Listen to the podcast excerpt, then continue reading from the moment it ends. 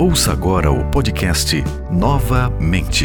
Reflexões bíblicas para uma vida transformada pela graça de Deus.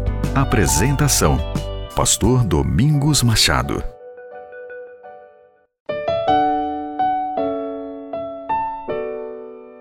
No Evangelho de Marcos, capítulo 5, versos 17 e 18, está escrito: A multidão começou a suplicar que Jesus fosse embora da região. Quando Jesus entrava no barco, o homem que tinha sido possuído por demônios implorou para ir com ele.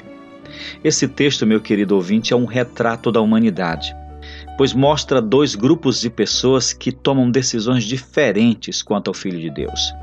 Dois grupos que deixam claro a que distância querem estar de Cristo, longe ou perto dele. Segundo o relato do Evangelho, havia na terra dos Gerazenos um homem possuído por espíritos imundos que morava em sepulcros e se violentava constantemente. Ao desembarcar naquelas bandas, Jesus liberta o pobre homem daqueles poderes malignos, permitindo que os demônios entrem nos porcos que por ali pastavam.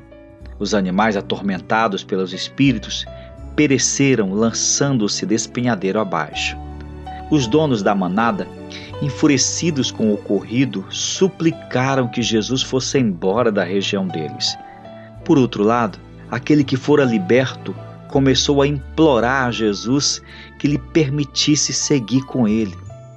De certa forma, estão aqui representados os dois grupos que todos os dias se posicionam com respeito ao Filho de Deus.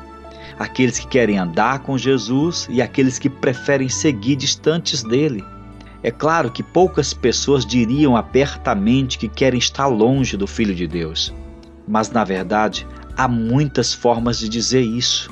Algumas delas são, por exemplo, quando ouvimos Sua palavra e resistimos a crer nela, quando preferimos um estilo de vida ao que Ele nos propõe, quando Ele nos chama para segui-lo e resistimos a esse chamado, ou mesmo quando vivemos uma vida cristã muito aquém dos padrões que Ele estabeleceu em Sua palavra, de certa forma estamos dizendo a Jesus: Vá embora, Senhor Deixe-me seguir sozinho. Meu querido ouvinte, em que grupo você quer estar? No que anda perto de Jesus e com Ele? Ou no que segue sozinho e distante dele? Pense nisso. Que Deus te dê um ótimo dia, em nome de Jesus.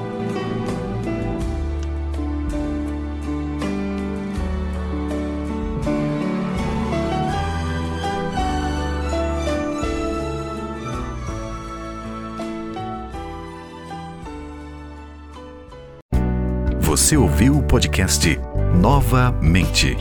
Compartilhe nossas reflexões e siga o pastor Domingos Machado nas redes sociais.